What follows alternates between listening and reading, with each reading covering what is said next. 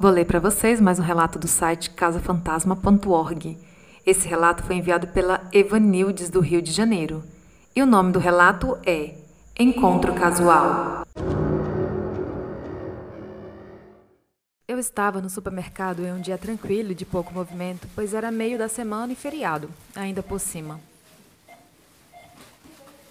Muitos estabelecimentos estavam fechados, mas o supermercado em questão era um dos poucos que funcionava normalmente.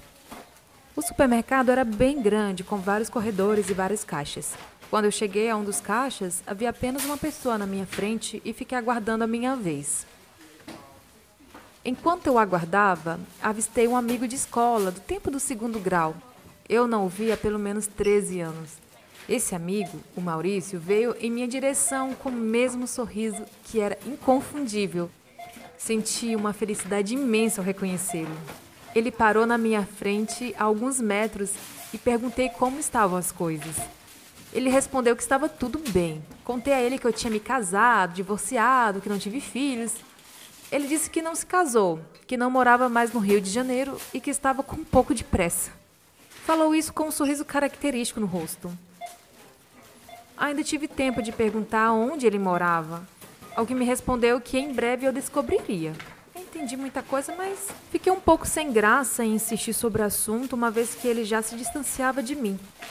Então ele foi seguindo e sorrindo, entrou pelos corredores do imenso supermercado e acabei por perdê-lo de vista. Quatro anos se passaram desde o ocorrido quando encontrei a sua irmã, Fui logo me apresentando e comecei a falar com ela.